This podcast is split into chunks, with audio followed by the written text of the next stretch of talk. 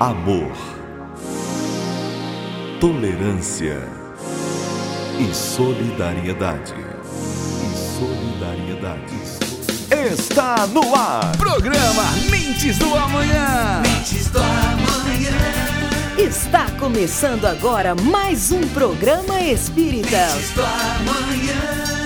Falando sobre a doutrina espírita.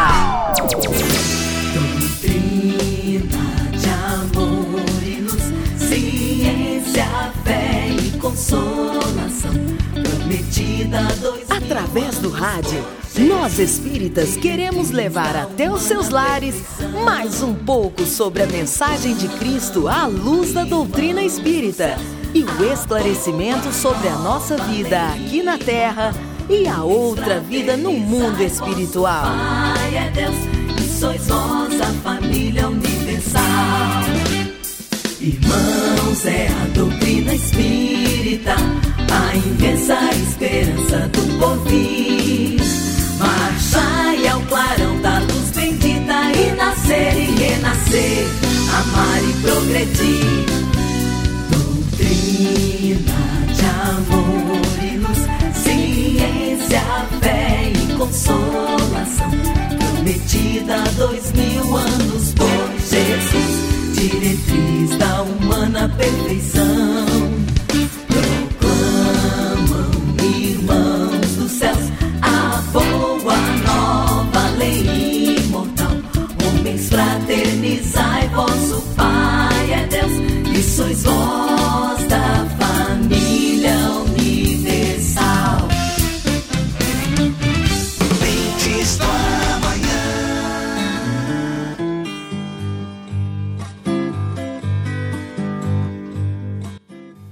Chico nos contou que as suas lutas eram sempre muito grandes, principalmente nos primeiros tempos, as primeiras dificuldades, a oposição da família, o preconceito religioso existente.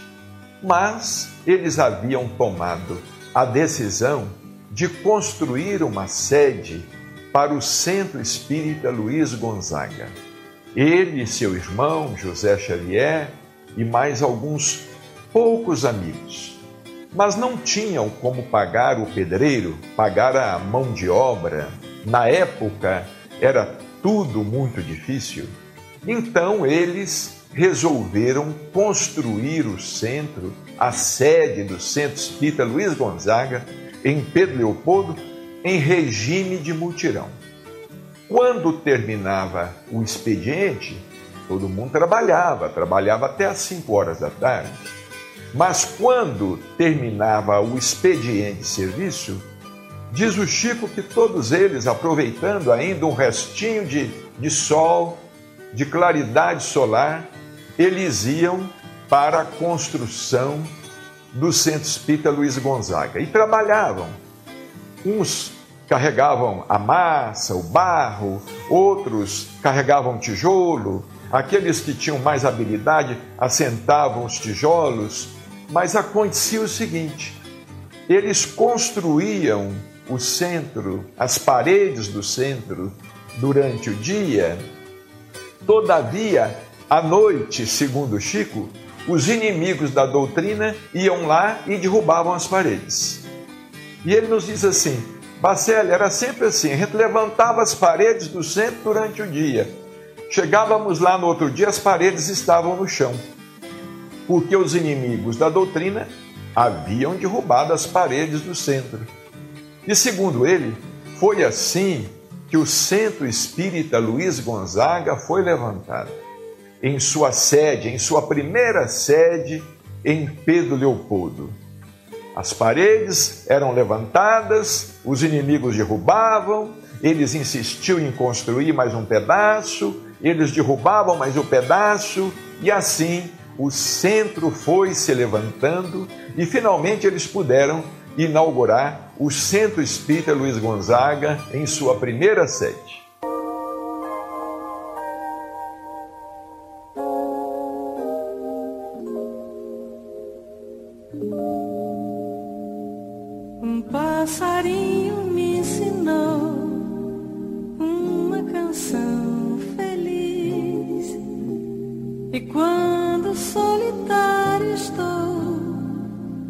Mais triste do que triste sou. Recordo que ele me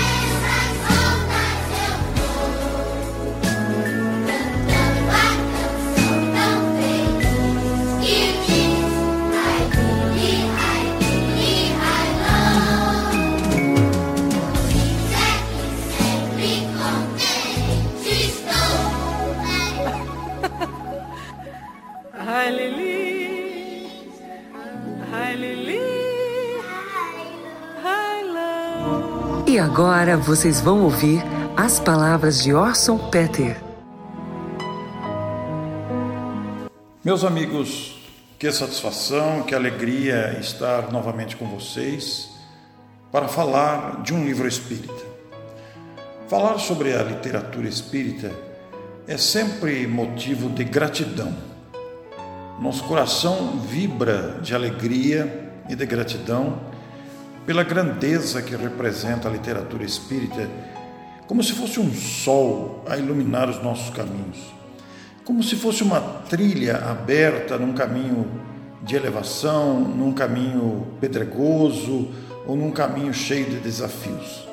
Porque o livro espírita, com seus conteúdos trazidos da sabedoria, da grandeza, da bondade dos espíritos, ilumina o nosso caminho. Traduz em eles a experiência de quem já trilhou caminhos e pode nos falar como será mais adiante. Pode nos falar de que forma poderemos chegar lá com mais segurança, com mais equilíbrio e principalmente com menos equívocos, com menor número de desacertos. Então, todo livro espírita representa orientação. A literatura espírita é muito farta, é muito abrangente, como sabem os amigos, nós temos desde os famosos romances clássicos, e mesmo que eles não sejam clássicos, os romances têm muito a ensinar, não é mesmo? Nós temos a literatura básica de Allan Kardec, nós temos os livros que abordam a ciência espírita, a filosofia espírita, nós temos livros que estudam o espiritismo em toda a sua grandeza e abrangência. E ao lado de todo esse resultado, desse trabalho de mentes que estão encarnadas ou desencarnadas, nós temos à nossa disposição este que é um verdadeiro tesouro, o livro espírita, sempre presente, sempre pronto, sempre esperando que nós tenhamos a iniciativa de folhear as suas páginas e nos encontrarmos com esses capítulos e conteúdos ricos para nos ajudar a entender a vida, seu processo de desenvolvimento e nos oferecer principalmente orientação para que não nos percamos nas seduções, nas ilusões, nos equívocos de interpretação da própria vida. Eu tenho aqui em mãos comigo hoje um livro de poucas páginas, poucas mesmo. São apenas 23 capítulos. É um livro fino, são mensagens compactas, curtas do grande Emmanuel, o mesmo espírito que produziu os famosos romances clássicos indicativos e relatando experiências do, do cristianismo nascente. Mas o mesmo Emmanuel que produziu obras densas, de grande conteúdo, de orientação sábia, também nos ofereceu mensagens curtas, mensagens com poucos parágrafos, mensagens em forma de versos, mensagens diretas ao coração, onde em poucas palavras o benfeitor consegue transmitir muito ensinamento. Aliás, essa é uma das características dos espíritos elevados. Falar muito com poucas palavras. Nós, ainda seres limitados, ainda aprendendo, muitas vezes temos que falar muitos minutos para trazer, para traduzir a intenção de uma ideia. Os espíritos nobres não, eles têm um grande poder de síntese, uma capacidade muito grande de compactar os ensinamentos. Isso é muito facilitador, né? porque nos ajuda a se mergulharmos nas frases curtas e compactas, com aquele espírito de pesquisa descobriremos esses tesouros. Pois bem, tenho aqui um livro de Emmanuel, na psicografia de Francisco Cândido Xavier. Falar sobre Chico é outro capítulo, né? Abriria uma margem de considerações inesgotáveis. Mas o livro é um livro fino, como disse, é um livro de bolso. Ele se chama Momentos de Paz. Ele foi editado pelo Instituto de Divulgação Editora André Luiz, que fica na cidade de São Paulo. A sua primeira edição foi em agosto de 1980. E como disse a vocês, são 23 capítulos. Alguns capítulos são constituídos, às vezes, de duas frases, de dois parágrafos. Outros são mais longos, abrangem mais considerações alguns, algumas mensagens em forma de versos, e eu tenho aqui em mãos, por exemplo, um capítulo 12 com apenas uma frase, que vai nos trazer, olhem a profundidade do ensinamento. O capítulo se chama Direção. Recorda, Jesus nos ensinou que Deus é por nós e que todos devemos estar com Deus através do amor uns pelos outros. Notem, é uma frase, é uma afirmação mas recheada de sabedoria. Devemos estar com Deus através do amor uns pelos outros. Eu estou vendo aqui o índice e o índice nos apresenta, pois, esses 23 capítulos curtinhos. Os capítulos se apresentam muitas vezes é, de forma bastante variada, né? Às vezes tem uma história, às vezes tem uma recomendação, às vezes é um conselho, às vezes é um verso. E nós escolhemos esse livro porque esses livros que normalmente são utilizados para leitura antes de adormecer ou ao levantar-se de manhã, precedendo uma prece. São livros de muito valor, né? embora com poucas páginas, eles trazem a sabedoria nas suas pequenas palavras ou nas suas curtas palavras. E esse livro, Momentos de Paz, é um livro assim.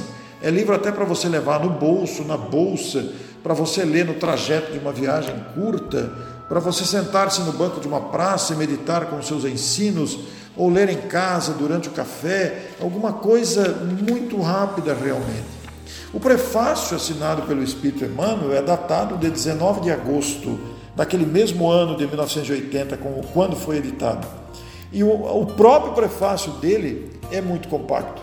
é muito curto, é constituído de apenas um parágrafo, diz o autor espiritual. Prezado leitor, todos os livros que nos enobrecem e nos instruem são orientadores sábios, credores de nosso respeito e de nosso amor. Entretanto, muitas vezes é uma frase rápida, veja o detalhe que ele coloca.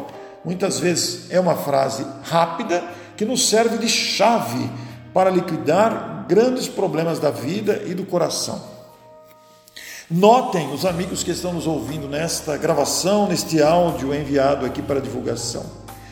Uma frase rápida é capaz, às vezes é a chave, para resolver grandes problemas da vida e do coração. Ora, esta é uma grande verdade, né?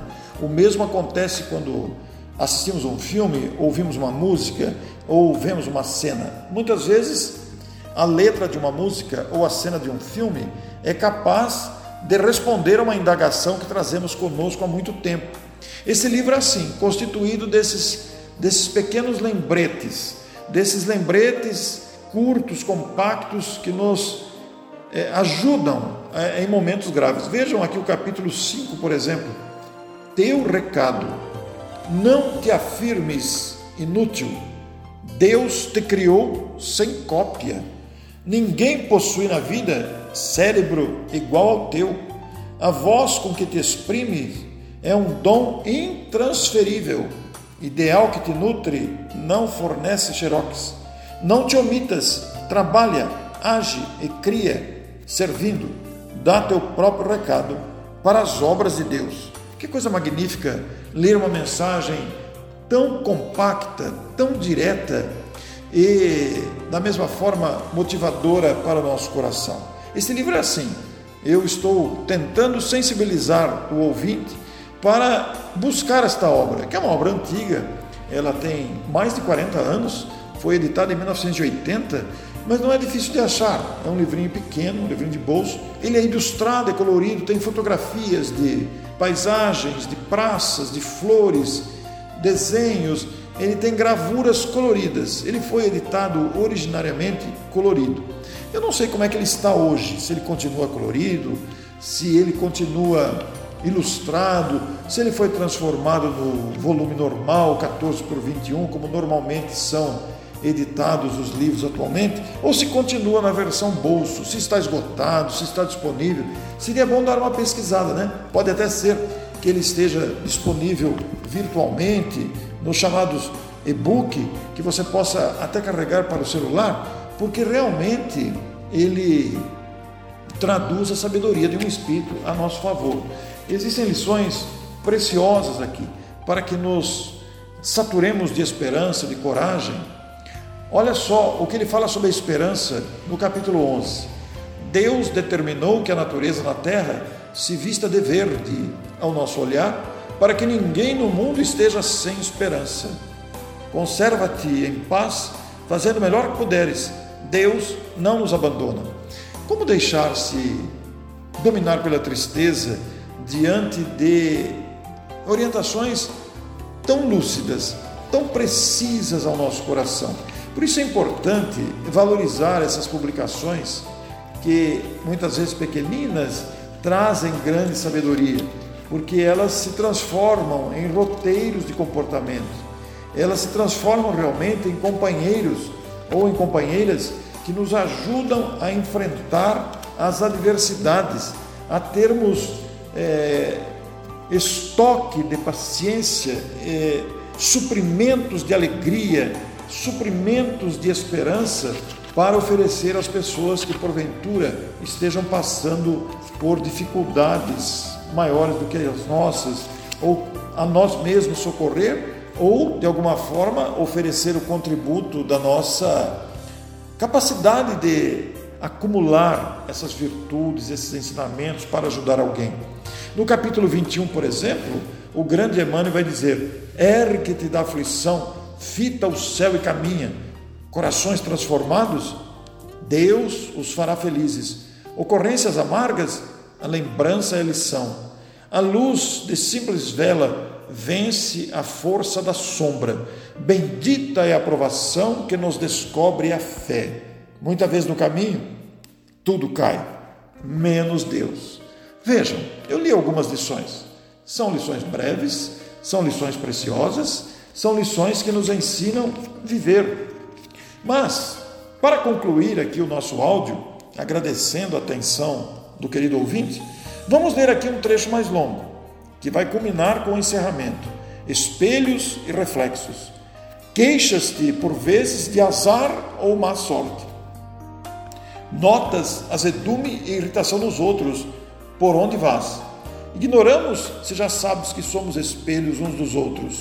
Cada um de nós vê nos companheiros as imagens que traz consigo, mas não projetamos apenas a nossa imagem, arrojamos de nós igualmente as nossas disposições mais íntimas.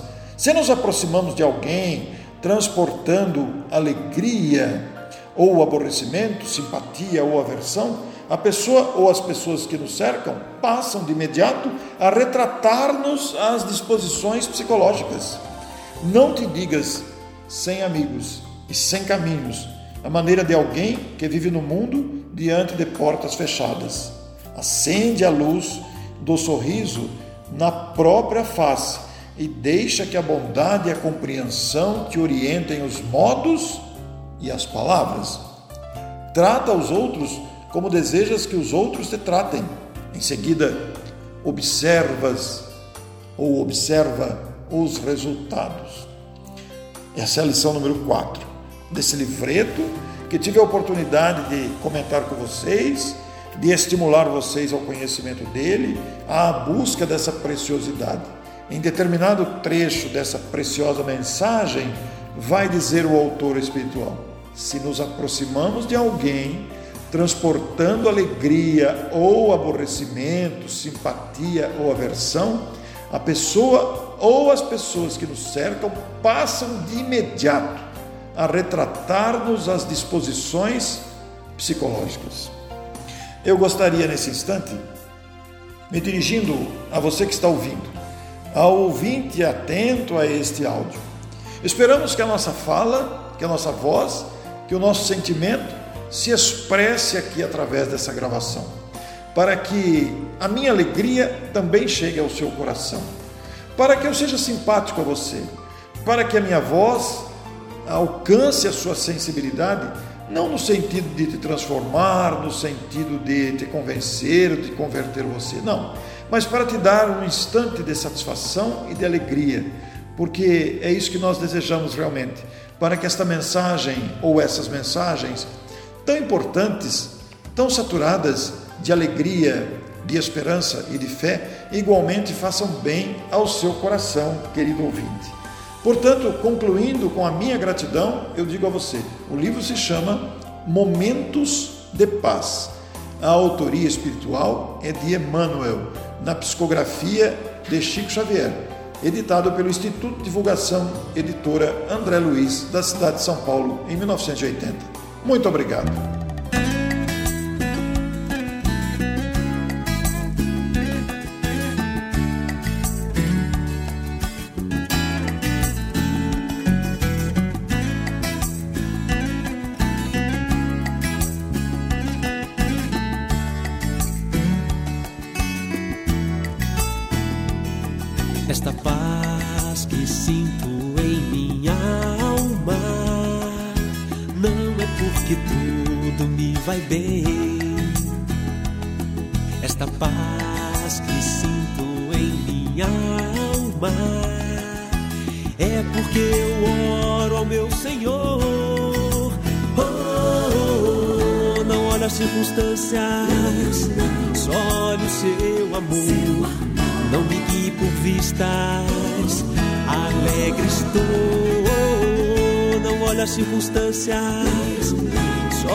Olha o seu amor.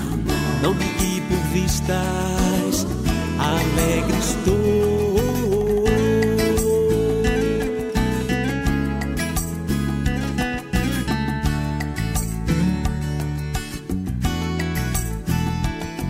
Este gozo que sinto em minha alma não é porque tudo me vai bem. Este gozo que sinto em minha alma porque eu sigo alguém fiel. Oh, oh, oh, não olha as circunstâncias, só olha o seu amor. Não me guie por vistas, alegre estou. Não olha as circunstâncias, só olha o seu amor. Não me guie por vistas, alegre estou.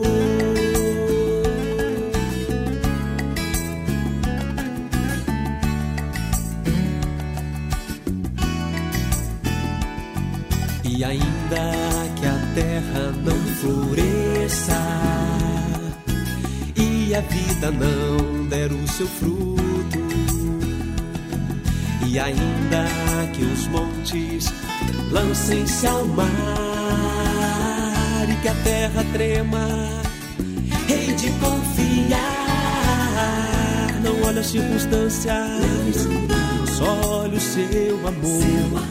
Não me guie por vistas, alegre estou. Mentes do amanhã. Mensagem do dia. Conselho materno. Ouve, filhinho, pelo caminho encontrarás muita criança sem esperança, sem luz, sem paz. Aves pequenas guardam apenas o pranto e a dor, rolando ao vento do sofrimento esmagador. Passam a nós, erguendo a voz, pedindo pão, passam em banho, dilacerando o coração, ante a tristeza dessa aspereza, desse amargor. Filhinho amigo, dá-lhes abrigo, dá-lhes amor. És irmãozinho do pobrezinho que aflito vai, nos mesmos trilhos, nós mesmos filhos do mesmo Pai.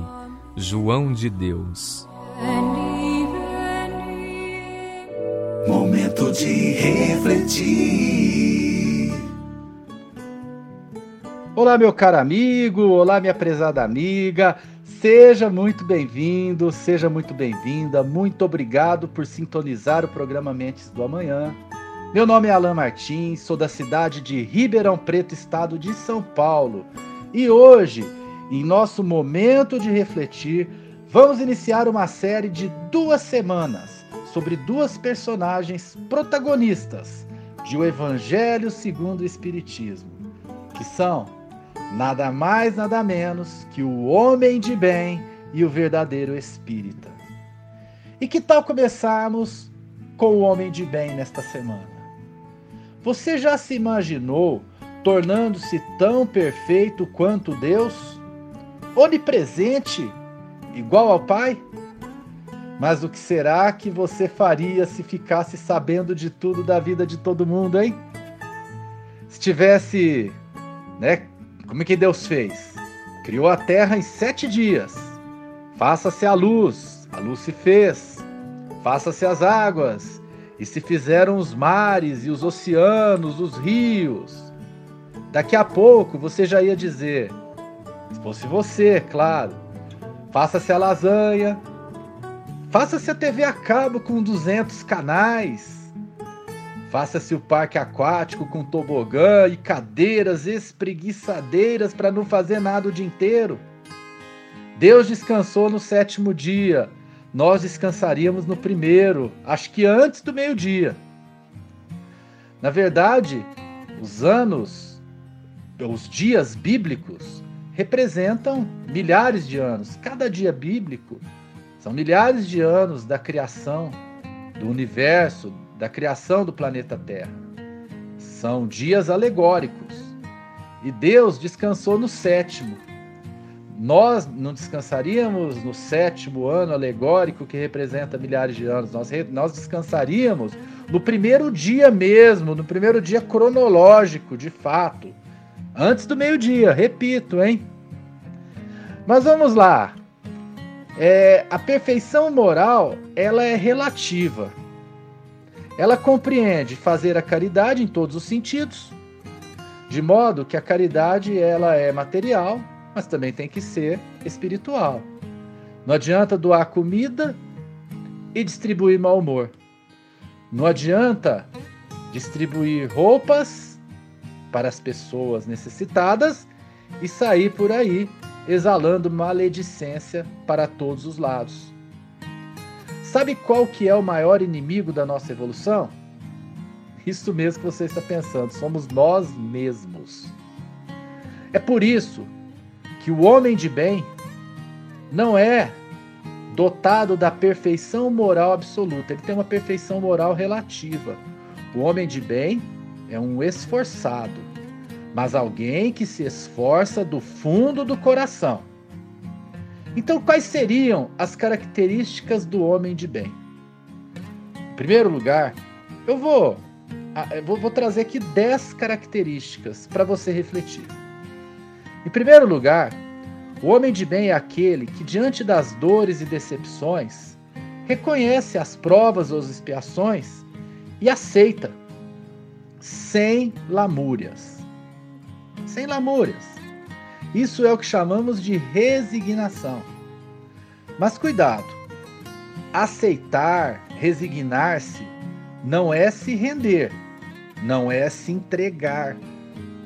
Resignação é quando enfrentamos os problemas, as provas, as expiações sem reclamar. Não é dizer, ah, Deus quis assim, fazer o quê? Não.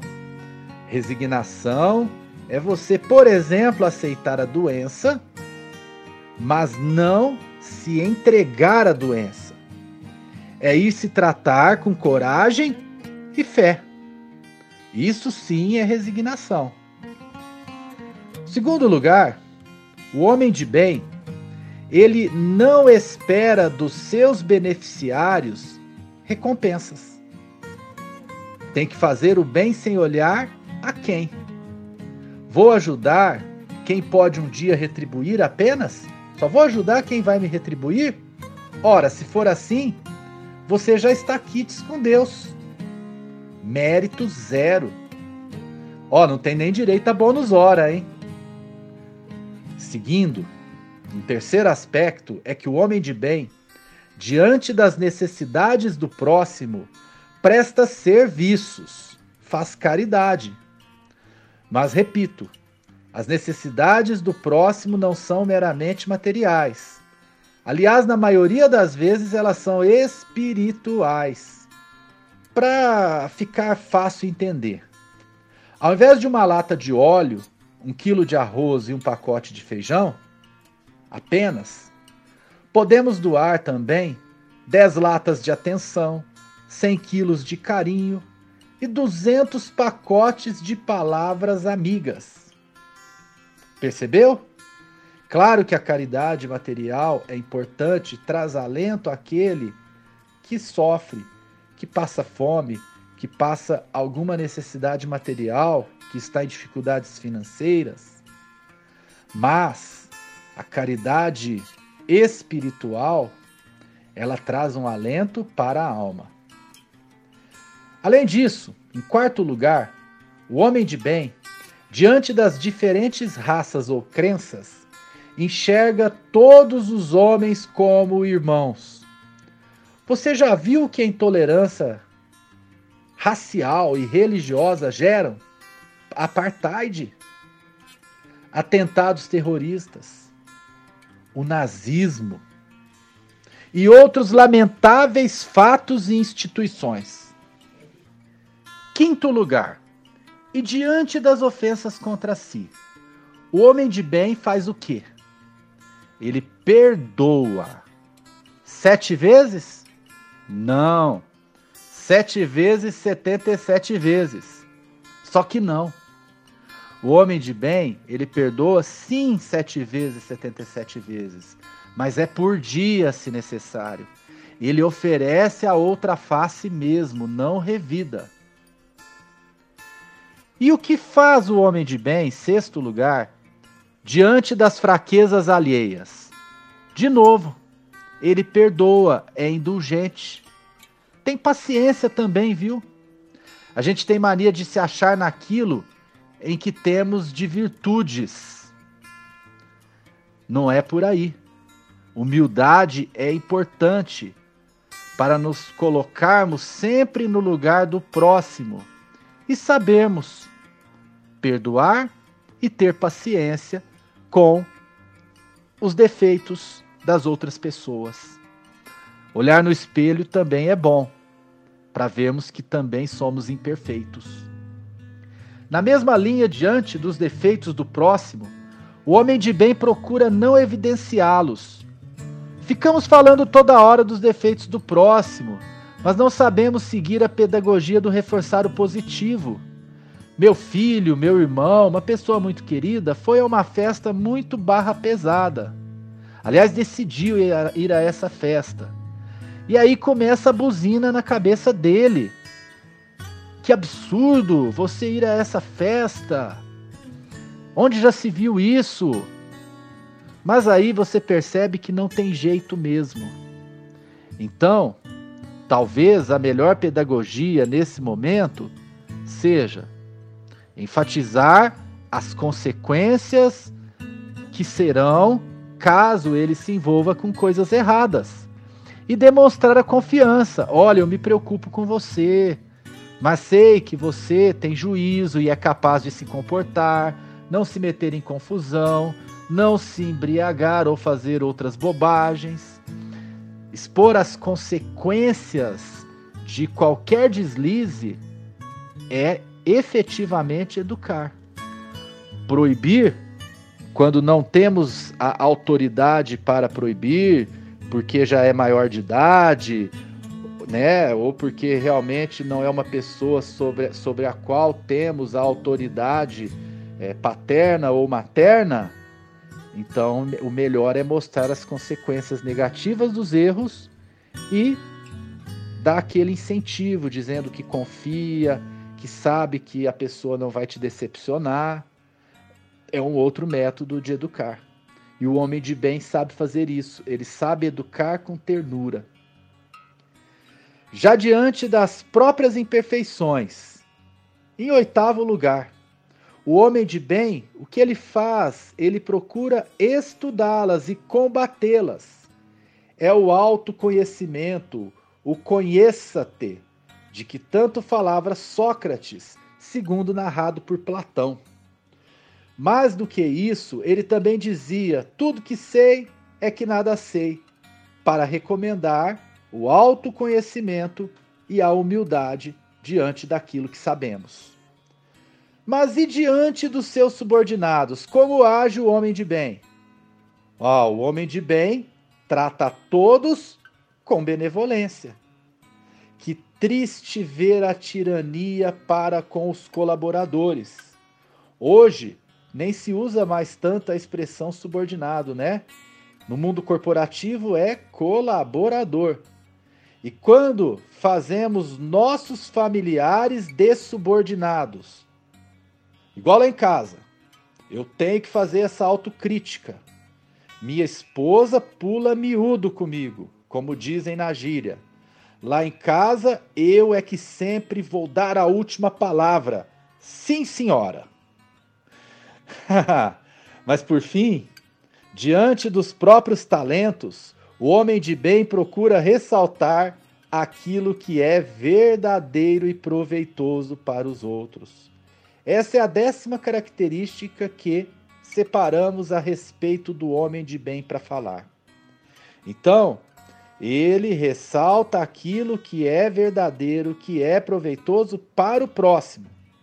Não fica se fazendo de coitado, deixando exalar de nossa personalidade as virtudes, tá? Ele deixa de fato as virtudes aparecerem. Ele não as esconde para que sirva de exemplo, mas ele também não as exalta ele deixa ao natural. Também, o homem de bem não forja aquilo que ele é. Enfim, o homem de bem, ele se posta da maneira que é, para ser um bom exemplo para as pessoas. Mas sem, obviamente, vaidade, sem, obviamente, ficar se gabando, até porque o homem de bem, ele consegue cultivar de uma maneira muito tranquila a humildade, a modéstia, e assim ele nem tem vontade de ficar se mostrando. É natural, é de maneira natural que ele exala por onde passa as suas virtudes. Enfim, à luz do Evangelho de Jesus e da doutrina espírita, todo aquele que se esforce para ter as características que acabamos de ressaltar, certamente se encontra no caminho certo para ser um homem de bem. Fique com Deus, até a próxima semana, quando vamos falar do verdadeiro espírita. Tchau!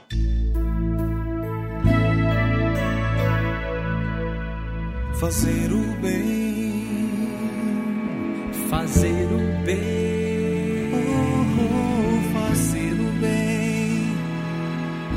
fazer o bem, fazer o bem com o que você tem é o caminho certo para seguir. Fazer o bem com o que você tem é viver para servir. Fazer o bem com o que você tem é saber doar sem querer receber. Fazer o bem com o que você tem é caridade, luz e amor. Mentes do amanhã. Mentes do Amanhã. Um programa para todas as famílias. Pergunta do ouvinte. Olá, participando desse processo dinâmico de responder perguntas através de um áudio, o que nos dá imensa alegria e gratidão de participar desse intercâmbio de ideias, onde as nossas respostas não necessariamente signifiquem aquilo que o ouvinte gosta ou deseja ouvir, nem tampouco representa que a nossa opinião seja a verdade, mas é um ponto de vista baseado no conhecimento espírita, é um parecer do ponto de vista daquilo que conseguimos amealhar, daquilo que entendemos, e outros companheiros poderão acrescentar outras considerações, outros pareceres, muitas vezes saturados de mais sabedoria, de mais experiência. Mas isso não nos impede também de participar desse processo de interação tão saudável de responder aos questionamentos trazidos pelos ouvintes neste programa tão interessante, tão importante, que utiliza o áudio como recurso fabuloso de interação. A pergunta que se apresenta aqui por um ouvinte é o seguinte: é, queria saber mais sobre o amor, almas gêmeas por que os casais se unem? É muito interessante essa pergunta, muito pertinente, porque todos nós, homens e mulheres, é, criaturas humanas, partilhamos do amor. O amor pode ser fraterno, pode ser conjugal, pode ser familiar, mas neste caso exatamente a pessoa está se dirigindo aos casais, aos seres que se unem pelos laços do amor. No casamento, ou mesmo sem o casamento, formal ou informal, não importa. As criaturas se buscam e muitas vezes se dá o nome de almas gêmeas. Na verdade, não existem almas gêmeas destinadas eternamente uma para a outra.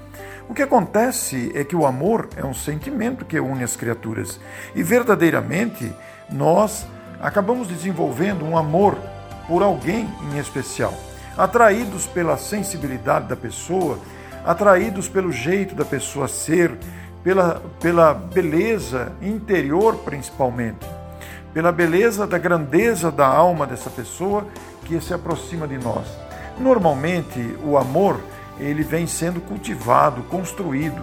Normalmente os casais que estão juntos não estão juntos pela primeira vez. É verdade que existem uniões onde impera a provação, a expiação, mas vamos falar das almas que se entendem, das almas que se amam verdadeiramente, das almas que entregam de si mesmos o amor puro, espontâneo, desinteressado, aquele amor que ama realmente. Então, as almas não são criadas umas para as outras, no sentido de que duas almas estejam eternamente ligadas. As almas são criaturas de Deus, são filhos de Deus destinados à perfeição. E todas vão desenvolver este amor intenso umas pelas outras. Mas nesta caminhada, em que estamos inseridos, no estágio que estamos, ainda nos prendemos particularmente a uma ou outra alma. Porque na efusão dos seres que desenvolve o amor integral, as almas se amam integralmente. Jesus nos ama inteiramente, porque cada alma se torna um co-criador. Com o passar da evolução, nos tornamos criaturas puras, ainda que relativa. Esta pureza exclui a noção que ainda temos do amor o amor posse, o amor exclusivo, o amor é, que se apresenta de tantas formas e gerando às vezes tragédias. Mas voltemos nas almas que se amam verdadeiramente, nas almas que se estimam, decorrentes daquela simpatia espontânea, decorrentes muitas vezes da gratidão, do companheirismo, decorrentes das experiências positivas. Ora, este amor une realmente. E as almas se buscam porque se sentem atraídos atraídas pela afinidade de sentimentos, pelos ideais que se combinam, pela admiração que uma alma provoca em outra, pela sua forma de ser, pela sua forma de, de se comportar, pela admiração que desperta em outra alma. Então os casais se buscam do ponto de vista material, se buscam para a procriação, é uma necessidade para a perpetuação da espécie, até para que os outros espíritos reencarnem através deles pelo processo da reencarnação e reprodução. Do ponto de vista espiritual, as almas se buscam, se aproximam, porque vão gradativamente desenvolvendo este amor umas pelas outras, decorrentes exatamente das experiências de convivência, das trocas de experiências que se nutrem as almas que vivem, convivem e trocam os intercâmbios do amor e da experiência construtiva que todos precisamos fazer. Então não existem almas gêmeas no sentido de uma pertencer à outra. O que existe são almas que se vinculam solidamente pelo ideal, pelo amor que não escraviza, pelo amor que não exige, pelo amor que não impõe condições, pelo amor que simplesmente ama. E muitas vezes essas almas compartilham muitas existências juntos, porque aprendem a respeitar-se mutuamente, aprendem a amar verdadeiramente no sentido de não ter o sentido de posse, de não querer impor ideias, de não tentar dominar o outro. São almas que vão desenvolvendo gradativamente esta capacidade de renúncia um pelo outro, de um cuidar do outro, de um ser o suporte do outro, de um alimentar o outro fluidicamente, inclusive.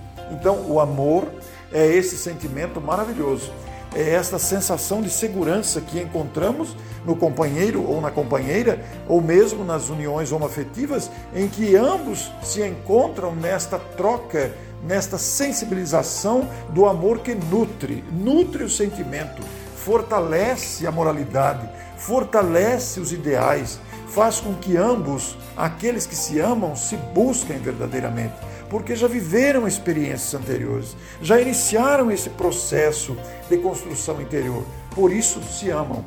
E porque se amam, nada exigem, porque se amam, se respeitam profundamente e se buscam porque são atraídos fluidicamente pelos mesmos, pelas mesmas emanações interiores que alimentam de si mesmos na ligação com Deus e na ligação uns com os outros. Esperamos ter respondido à pergunta do ouvinte ou da ouvinte. Minha gratidão, meu abraço. Ei, quer saber mais? Então mande sua pergunta pelo WhatsApp 16 99400 5767. É tempo de louvar, é tempo de orar, é tempo pra gente despertar pro mundo nosso amor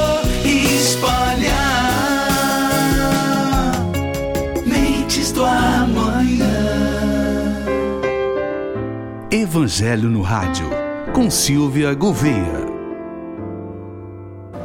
Silvia Gouveia trazendo aqui uma palavra sobre o Evangelho segundo o Espiritismo, o capítulo 3, as muitas moradas na casa do meu Pai, os diferentes estados da alma na erraticidade. Espero que possa trazer alguma reflexão, uma colaboração que possa trazer algo de útil. Erraticidade é o espaço, espaço-tempo né? porque são ideias entrelaçadas entre aquele, aquela fase que nós espíritos ainda precisamos da experiência de retornar ao campo físico, à matéria, à encarnação. O espírito que ainda precisa experimentar a materialidade, esse mergulho na carne, o espaço que ele não está associado a um corpo físico, ele está livre do corpo físico, chama-se erraticidade. Não ligado a erro, mas é um termo utilizado para designar que ele ainda se encontra num período inicial da sua trajetória como espírito, ainda experimentando a idas e vindas na encarnação, e ele está na erraticidade, ou seja, não associado a um corpo físico, ou seja, em estágio desencarnado. Nós sabemos que livre do corpo físico, ele vai estar em diferentes estados. Aqui, é, como ele não está associado à matéria densa, como nós classificamos, esses estados ele se caracteriza como ele se sente como ele construiu o que aqui na Terra nós chamamos emocional. Aqui na Terra nós chamamos emocional porque nós identificamos e nós achamos e criamos essa identidade como se fosse matéria. Então nós costumamos dizer: meu emocional não está bom, eu sofro de ansiedade, eu tenho transtorno de é, bipolaridade, por exemplo. Quanto na verdade nós sabemos que o espírito ele eh, tem essas características de inquietude ou de agitação, é uma construção que nós ainda galgamos, buscando o nosso equilíbrio, a nossa serenidade, né? E que o corpo que nós nos identificamos, este sim é o que nós usufruímos, é o que nós temos por empréstimo no momento nosso estado na erraticidade, é isso que nós sentimos. Se estamos, por exemplo, inquietos, ansiosos, medões, medrosos, infelizes, assim vamos nos sentir na espiritualidade. E como nós sabemos que o pensamento materializa, o pensamento constrói o mundo ao nosso redor, nós vamos ter essas, essas, esses aglomerados, essas regiões, vamos assim dizer, de espíritos afins. Por isso que dissemos que quando nós, um pensamento triste, sintoniza com todos os tristes ou grande número de tristes do universo. Pensamento feliz, você sintoniza com todos os felizes, pensamentos depressivos ou pensamentos animados, assim sucessivamente nós vamos escolhendo com quem nós respiramos e onde nós estaremos. Tem a, o ditado popular: diga-me com quem andas, que eu te direi quem és. E nós podemos pensar, né? Diga-me quem és, que eu te direi onde estará e com quem andas. Aqui, a atitude, a intenção de estudo, porque a mesma, nós vemos isso no nosso lar, por exemplo, o mesmo espírito, ele não mudou a sua natureza, ele ainda não galgou nenhum passo ainda é qualitativo na sua escalada evolutiva, mas ele mudando de atitude mental, tendo uma atitude de esperança, uma prece que o liga a Deus, ele consegue perceber auxílio dos espíritos superiores e deixa de se sentir ou de perceber numa região úmida que nós denominamos umbralina e passa a receber, perceber o socorro da espiritualidade que estava ali tentando socorrê-lo e é então transportado para uma região onde ele pode ser higienizado, acolhido, alimentado de acordo com as suas novas condições. Assim nós vamos percebendo a nossa responsabilidade pela nossa auto-administração íntima dos nossos pensamentos, dos nossos sentimentos. Nós temos que é, tomar ciência da responsabilidade da nossa gerência, da nossa administração, para que não tenhamos a impressão que somos joguetes das nossas emoções, como variações de humor. Quando Jesus nos diz que somos deuses, é muito interessante que essa palavra, esse conceito de Deus, nos remete para o alto, para cima, mas quando nós somos chamados, somos deuses, esse conceito de Deus também tem que nos sintonizar como na nossa mente para o nosso da cabeça para baixo, dando-nos ciência da nossa administração para todo o nosso nossa estrutura trina, espírito, perispírito e matéria, sendo Deus do nosso cosmo, Deus da nossa estrutura, Deus da nossa célula, Deus da nossa, dos nossos sentimentos, Deus dos nossos impulsos, dos nossos instintos, das nossas reações. Nos ligar no nosso íntimo, na nossa interioridade, porque do externo é consequência de como estará, estará o nosso íntimo. Por isso, Deus está dentro de nós também. Por isso, oração, reflexão, meditação é tão importante. O estado nosso na erraticidade, como estaremos no intervalo das encarnações, como nós estaremos pós a morte, pós esse corpo baixar no túmulo, depende de como administramos. Como nós, nós nos conhecemos, nós sabemos o que varia o nosso humor, nós sabemos o que nos irrita. E quando nós nos irritamos, nós sabemos o que nos acalma.